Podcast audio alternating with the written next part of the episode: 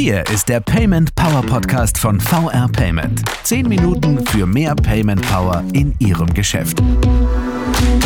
Hallo und herzlich willkommen zum Payment Power Podcast und einer neuen Folge. Ich bin Willi Cornell und heute bei uns zu Gast Thorsten Hermann von VR Payment und allen sehr treuen Hörerinnen und Hörern die ein sehr, sehr gutes Gedächtnis haben und sich an den Anfang äh, unserer Podcast-Reihe erinnern. Denen kommt der Name vielleicht bekannt vor, denn Herr Herrmann, wir haben schon in der fünften Folge des Payment Power Podcasts, also doch vor einigen Jahren, schon einmal gesprochen über E-Commerce, Schwierigkeiten, Herausforderungen im E-Commerce, aber auch warum eigentlich dann doch viele Dinge gar nicht so schwer sind, wie sie vielleicht auf den ersten Blick scheinen. Und heute wollen wir ein technisches Thema ein bisschen aufdröseln, nämlich wie kommt eigentlich das Payment in den Online-Shop?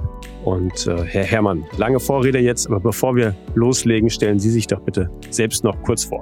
Guten Tag, schön, dass ich mal wieder dabei sein darf. Mein Name ist Thorsten Herrmann, bin mittlerweile nun schon seit knapp elf Jahren bei der VO Payment, immer im Bereich E-Commerce tätig im Produktmanagement E-Commerce entwickeln und weiterentwickeln wir Payment-Lösungen rund um das Bezahlen im Internet. Herr Herrmann, E-Commerce im Internet ist das Stichwort. Lassen Sie uns trotzdem mit, mit einer Frage oder dem Vergleich zum stationären Geschäft starten, um es vielleicht ein bisschen besser zu verstehen. Also wenn ich ein stationäres Geschäft eröffnen möchte, brauche ich eine Ladenfläche, in der ich meine Waren präsentieren, auslegen kann, der Kunden zu mir kommen, brauche eine Kasse und Kartenlesegeräte, um bargeldloses Bezahlen zu ermöglichen, wenn ich das möchte.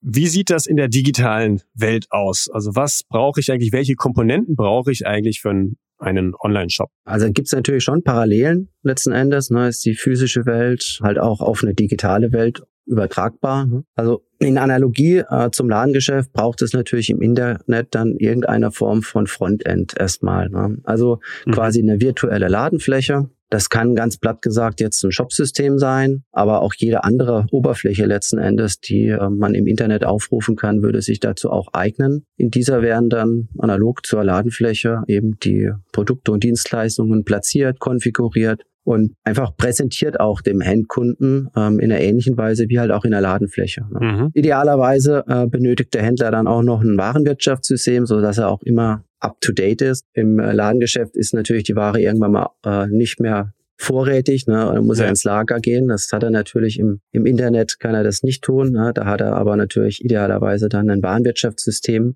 was dann auch an den Shop angebunden ist, so dass er auch die ständigen Lagerbestände im Shopsystem immer entsprechend auch ausweisen kann. Und wenn es dann zum Thema Kasse kommt, na klar, irgendwann muss ja auch die eingekaufte Ware dann bezahlt werden. Mhm. Da braucht es natürlich dann Zahlungsakzeptanzen. Ne? Im physischen Ladengeschäft ist es idealerweise meistens eine Girocard oder eine Kreditkarte, äh, wenn es um bargeldlosen Zahlungsverkehr geht oder auch natürlich Bargeld immer noch. Ne? Mhm. Da brauchst du natürlich dann Zahlungsakzeptanzen, aber eine Kreditkarte wäre da zum Beispiel denkbar oder äh, auch natürlich äh, SEPA-Lastschrift. Dazu braucht es natürlich Zahlungsakzeptanzen, die der Händler halt schließen muss. Ne? Und er braucht dann auch einen Dienstleister, der ihm diese Zahlungsarten dann halt auch abwickelt. Also das mhm. wäre dann der Payment Service Provider. Der Payment Service Provider ist ein Unternehmen, das äh, umfangreiche Zahlungsdienstleistungen anbietet, wie eben halt auch beispielsweise die Übermittlung und Verarbeitung von Kreditkarten und sonstigen Zahlungsdaten anderer Zahlverfahren. Bei dem PSP muss sich der Händler äh, dann mit seinem Shop integrieren, ne, um auf diesem elektronischen Wege dann die Abwicklung dieser Zahlungstransaktion zu ermöglichen. Ja, am Ende muss natürlich der Shop auch noch irgendwo gehostet werden. Das ist ja auch ein wichtiger Aspekt. Ne? ja. Und eine entsprechende URL für diese Shop natürlich auch bestehen. Rechtlich gesehen äh, darf man natürlich auch nicht vergessen, ne? Datenschutz, äh, Impressum, AGBs und dergleichen. Und ganz wichtig, Thema Logistik, ne? also muss auch Vertrag mit einem äh, Versanddienstleister abschließen, um dann die Waren dann halt auch später an den Kunden ja auch versenden zu können. Okay, dann haben wir schon mal einen guten Überblick und ja, doch auch eben ein paar Parallelen zum stationären Ladengeschäft. Also klar, es muss eine Fläche geben, wo die Waren präsentiert werden können. Es muss eine Zahlungsabwicklung geben und die Waren müssen dann verfügbar sein und ich muss dafür sorgen, dass ich einen Überblick habe, wann ich nachbestelle, sodass sie verfügbar sind, dass sie kommen, dass sie gehen, also dass sie zum Kunden gehen. Lassen Sie es uns mal so ein bisschen durchgehen, auch durch verschiedene Modelle, wie man das machen kann. Das also so grundsätzlich die Komponenten, die es braucht. Wie finde ich denn jetzt die für mich passende E-Commerce-Lösung, also für mich als Händler, aber natürlich auch mit Blick auf meine Kundinnen und Kunden und was die brauchen. Also wie gehe ich vor? Worin unterscheiden sich Lösungen? Wie finde ich die für mich passende? Es gibt also natürlich zwei Sichten, einmal die Händlersicht und auch die Käufersicht. Ähm, möglichst sollten die sich natürlich decken, ne, aber die Bedürfnisse, hm. die jetzt ein Kunde hat, die sind ja nicht immer deckungsgleich mit dem eines Händlers. Aus Händlersicht würde ich sagen, ist natürlich mitentscheidend erstmal für die Wahl des passenden E-Commerce-Lösungen ähm, das bestehende Budget. Ne? Also wie viel bin ich da auch bereit zu investieren und welche Funktionalitäten und Prozesse muss ich denn als Händler gegebenenfalls mit abbilden. Ne? Mhm. Gesehen davon spielen natürlich auch so Themen wie Sicherheit und nachhaltige E-Commerce-Lösungen eine Rolle, denn ähm, der Händler möchte ja jetzt nicht äh, seine Lösung äh, nach wenigen Monaten schon wieder umbauen. Ne? Also sie soll ja schon auch auf längere Zeit auch ausgelegt hin sein und stabil sein. Mhm. Äh, von der Kunden Sicht heraus betrachtet, ist es natürlich für den Händler immer wichtig, dass der Kunde möglichst lange ja auch im Shop verweilt. Ne? Weil mit zunehmender Dauer, die er im Webshop verbringt, desto mehr, sage ich mal, wird er natürlich auch dann dazu geneigt sein, Einkäufe zu tätigen, Umsätze für den Händler zu generieren. Da sind natürlich wieder dann so Punkte wichtig, also Gestaltungskriterien wie die Übersichtlichkeit äh, der E-Commerce-Lösung. Ne? Verfügt mhm. sie über äh, eine gute Suchfunktion? Sind unterschiedliche Warenkategorien darstellbar? Ist das Thema Mehrsprachigkeit? Ne? Im Internet äh, wird ja auch über Grenzen hinweg verkauft. Ne? Wie können die Waren äh, präsentiert werden? Also Stichwort auch Content Management sind vielleicht unterschiedliche Seitenansichten des Produktes möglich. Kann ich das Produkt heranzoomen? Und auch wichtig, ist es möglich, Produktrezessionen zu den einzelnen Produkten zu geben oder auch Cross-Selling-Angebote auch zu platzieren. Mhm. Ne? Mhm. Also sich überlegen, sie kaufen jetzt äh, Winterklamotten, ne? man sucht nach einer Jacke, kann man dann auch unmittelbar natürlich so eine Winterhose oder dergleichen halt auch, auch präsentieren und auch in Anlehnung zu anderen Käufen, die schon getätigt wurden von anderen Kunden, die dann andere Produkte auch gekauft haben. Das sind so entscheidende Fragen. Um, zusammenfassend besteht die Wahl dann für den Kunden, also für den Händler im Prinzip zwischen Open Source und Closed Source Systemen. Bei Open Source Systemen ist es so, also Open Source Shop Systemen ist so, dass sie in der Regel kostenlos sind, dass also keine Lizenzgebühren anfallen. Gegen Aufpreis werden dann allerdings äh, Support oder weitere Dienstleistungen möglich. Die Veränderungen, die etwaig jetzt ja in dem Shop-Software vorzunehmen wären, die kann der Händler selbst vornehmen, da der äh, Quellcode für diese Systeme äh, frei zugänglich ist. Das ist auch die Abgrenzung zu den Closed-Source-Shop-Systemen. Äh, da ist der Quellcode eben halt geschützt. Ne? Und äh, die Shop-Software ist äh, vom Kunden dann halt über eine Miete oder Kauf von Lizenzen halt erwerbbar und kann genutzt werden.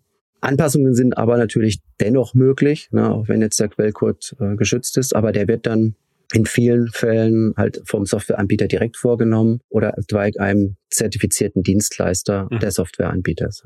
Also klingt so, als sei ich als Händler mit dem Open Source System einfach ein bisschen flexibler in der Gestaltung. Umgekehrt, welche Vorteile hätte ein Closed Source System für mich als Händler? Wann ist das äh, eigentlich das Richtige? Und wie verhält sich mit dem Payment in beiden Fällen? Also vom Payment-Seite Aspekt äh, gibt es gar keinerlei Unterschiede, ne? weil das Payment kann natürlich in beiden Systemen in die Lösungen eingebunden werden sei es dann eben über eine Integration, die an dem, beim PSP zu erfolgen hat, mhm. oder in unserem Falle von der V-Payment aus bei Open Source Produkten mit einem entsprechenden Plugin. Aber die Vorteile bei Closed Source sind eindeutig äh, darin begründet, dass äh, der Händler halt hier sich hier um nichts großartig kümmern muss, ne, weil der Softwareanbieter eben hier halt auch für Wartung und äh, Funktionsfähigkeit halt gerade steht. Gleichwohl, man hat halt natürlich laufende Kosten, das ist sicherlich ein Nachteil. Die fallen halt bei Open Source Produkten nicht äh, an. Deswegen empfehlen wir jetzt kleineren Händlern den Einstieg über Open Source Produkte oder sogar, wir haben ja auch mit der Lösung Quick Commerce oder eShop sogar Lösungen, die das Payment und einen Shop mit inkludiert haben, sodass ein Entwicklungsaufwand hier gänzlich ausbleibt. Mhm. Ja, vielleicht sagen Sie noch mal ein paar Worte, Herr Hermann, zu, Sie haben es gerade schon angedeutet, zu den Lösungen, die Sie als VR Payment einbringen und mit welchen Systemen Sie arbeiten. Sie haben auch gesagt, arbeiten mit einem Plugin. Also wie funktioniert das und welche Lösungen haben Sie eigentlich? Wie unterscheiden die sich ganz grob? Ja, also wir haben für Open Source Shopware-Lösungen bieten wir standardisierte Plugins an. Es sind sogenannte Online-Shop-Module, die äh, haben wir entwickelt äh, zusammen mit einem Partner und entwickeln die natürlich auch weiter. Und äh, diese ermöglichen dem Händler eine einfache und schnelle Integration des Shopsystems in das Payment Gateway der VR Payment. Ähm, wir bieten eigentlich alle im deutschen Markt beliebtesten Shopsysteme äh, zu den Shopsystemen entsprechende Plugins an. Also beispielhaft sei da genannt Shopware, Magento oder WooCommerce. Ja, wir beobachten auch ständig den Markt und äh, wenn sich da auch Marktanteile verschieben, dann passen wir natürlich die, die, an, die Angebote an, äh, Plugins entsprechend auch an, entwickeln mit unserem Partner hier neue und stellen die dann den Händlern zu bereit. diese Plugins umfassen alle äh, Zahlverfahren, ne, also die hier von uns halt grundsätzlich angeboten werden können und auch mit allen Funktionalitäten. Also sprich die Möglichkeit auch eine Rückabwicklung okay. äh, vorzunehmen oder halt auch erstmal eine Vorbestellung und daraufhin dann später ein Capture zu machen. Ein Capture, was, was heißt das, Herr Herrmann? Was ist das für ein Vorgang? Was heißt das, ein Capture zu machen? Ja, jetzt habe ich natürlich sehr stark im äh, payment-spezifischen Sinne gesprochen. ja. ja, es kann ja durchaus sein, dass ein Händler erstmal äh, nur Vorautorisierung oder Vorbestellungen eben mhm. halt mhm. äh, vornehmen möchte weil er beispielsweise die Ware erst produzieren muss oder beschaffen muss. Ne? Und er möchte ja seinen Kunden noch nicht unmittelbar damit schon auch gleich mhm, belasten, okay. was ja denkbar wäre. Und dann, wenn er die Ware halt verfügbar hat, dann kann er diese vorautorisierte Zahlung dann halt auch buchen und dann wird dieser Capture halt ausgelöst. Das muss er natürlich alles vorhalten, diese Informationen, und die sind über diese Shop-Module halt auch alle abbildbar. Die Shop-Module sind auf der unserer Webseite ne, unter vpayment.de slash Online-Shop-Module verfügbar. Und dort okay. kann er sie dann runterladen. Kann man sich also auch nochmal einen Überblick verschaffen, aber Sie haben ja jetzt schon einen ganz, ganz guten Rundumblick gegeben, was eigentlich alles drin ist und alle Zahlungsarten, ähm, die Sie eben anbieten, kann ich da auch aktivieren. Vielleicht nochmal zu einem anderen Thema. Sie haben ganz zu Beginn unseres Gesprächs ja schon mal die, auch die rechtliche Seite, Impressum und äh, Geschäftsbedingungen äh, kurz erwähnt. Was muss ich denn sonst an großem rechtlichen beachten, wenn ich mich jetzt für so einen Online-Shop grundsätzlich entscheide und eben eine Lösung von VR Payment? Also ja, was, was sind regulatorische rechtliche Rahmenbedingungen, die ich im Auge haben muss? Also in Bezug jetzt auf die VR Payment, da ist es nicht sehr viel eigentlich. Entscheidender sind natürlich die Dinge, die ich schon eingangs mal erwähnt hatte, ne, zum Thema AGBs, äh, Datenschutz und Impressum. Ne? Ähm, AGB, Stichwort mhm. auch Widerrufsbelehrung, die man ja auch bei Einkäufen im Internet eben halt hat. Da muss natürlich der Kunde darauf hingewiesen. Im Kontext jetzt zur VR Payment ist vielleicht aus, ja, ich will jetzt sagen, juristischer Sicht, aber regulatorischer Sicht noch von Bedeutung, diese PCI DSS-Zertifizierung, mhm. die ist natürlich für die Akzeptanz von Kreditkarten mandatorisch. Das sind Vorgaben, äh, die wir halt auch mhm. als Acquirer dann da einhalten müssen. Diese ist allerdings äh, bei der Wahl eines Online-Shop-Moduls wesentlich einfacher. Ja, Hintergrund ist, dass über das Online-Shop-Modul der Händler nicht direkt in den Kontakt mit den Kreditkarten kommt. Das wäre jetzt bei anderen Integrationsmethoden, mhm, wie zum okay. Beispiel äh, bieten wir ja auch an, eine Server-to-Server-Integration. Da wäre das aber der Fall. In diesem Fall würde der Händler die Kreditkartendaten ja bei sich im Shop selbst vom Kunden erfragen, abspeichern und verarbeiten. Mhm, mhm. das ist eben bei der Nutzung eines Online-Shop-Moduls nicht gegeben, da dieses im Wesentlichen auf der Integrationsmethode Copy and Pay beruht. Und hierbei wird über das Online-Shop-Modul eine Bezahlseite von uns geladen und in dieser gibt der Kunde äh, dann seine Kreditkarten dann ein. Das heißt, die PCI-Zertifizierung ist natürlich notwendig, aber ist sehr, sehr viel einfacher und äh, ja, mit wenigen einfachen Fragen auf Antworten halt dann auch damit erteilt. Wunderbar, vielen Dank für die Einschätzung, Herr Herrmann. Und wir kommen langsam zum Abschluss und Sie noch um einen Ausblick oder eine persönliche Einschätzung auch bitten, was jetzt äh, Trends im E-Commerce angeht. Wo sehen Sie da gerade Bewegung? Ähm, wo, wo tut sich was? Wo sehen Sie auch vielleicht disruptives Potenzial? Also wo, wohin geht gerade die Reise? Was passiert da gerade? Der Trend, wenn man über mobile Endgeräte einzukaufen, ja, der, der ist weiterhin ungebrochen. Mhm. Ich denke auch umso wichtiger ist es daher geworden, dass man neben einem reinen Online-Shop auch über entsprechende Apps oder zumindest auf mobile Endgeräte angepasste Webseite verfügt. Aber wer schon mal jetzt äh, über das Handy in einem Shop eingekauft hat, dessen Webseite nicht auf mobile Endgeräte optimiert ist, ne, der weiß, wie lästig das ist und das, das stört natürlich mühsam, das Einkaufserlebnis erheblich. Deswegen, ja. also Stichwort ist hier äh, weiter Digitalisierung. Ich persönlich glaube aber jedoch, dass, dass der Trend darüber sogar weiter hinausgehen wird und es noch mehr und mehr an Bedeutung gewinnen wird, äh, eine Kombination mehrerer Verkaufskanäle anzubieten. Mhm. Also das Thema Omnichannel, ne, also der Verkauf über unterschiedlichste Verkaufskanäle, sei es jetzt stationär am POS oder online oder auch über Social Media Plattformen zum Beispiel, dass es weiter an Bedeutung gewinnen wird. Denn der Kunde ist ja schlichtweg omnipräsent. Ne? Er hat ja auch immer sein Smartphone überall dabei. Ja, ähm, man, ist auf, man ist auf verschiedenen Social Media Plattformen. Ne? Und man muss eben halt äh, den Handel dort vollziehen, wo der Kunde halt auch vorzufinden ist. Mhm. Ne? Und ähm, Ergänzend dazu, ich sehe auch, dass in großen Teilen, dass sich das Käuferverhalten halt auch zunehmend verändert. Ne? Dass es immer mehr impulsivere Kaufentscheidungen gibt, ne? spontanere Einkäufe, emotional getrieben.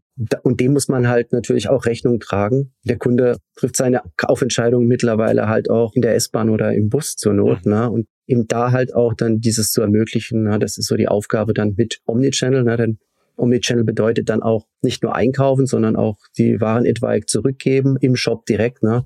Und dass diese einzelnen Kanäle, ne, ich will ja gar nicht von Verkaufskanälen sprechen, miteinander vernetzt werden. Das ist ein, äh, sicherlich ein, ein großer Trend, den ich sehe. Dann bedanke ich mich, Herr Herrmann, für Ihre Einschätzung, für die spannenden Gedanken noch zum Abschluss, grundsätzlich für den erneuten Besuch und dass Sie uns durchgeführt haben durch ja, das Thema Online-Shop und Payment im Online-Shop. Vielen Dank für den Besuch. Bitteschön. Danke auch an Sie, liebe Zuhörerinnen und Zuhörer, wie immer fürs Dabeisein und Zuhören. Schreiben Sie uns gerne Ihr Feedback, da freuen wir uns drauf. Ihre Fragen oder Anregungen zu dieser Folge oder eben allgemein mit Themenvorschlägen, mit denen wir uns hier im Podcast befassen sollten. Gerne per Mail an podcast.paymentpower.de oder über Twitter und den Hashtag PaymentPower. Das war's für heute. Bis zum nächsten Mal. Machen Sie es gut.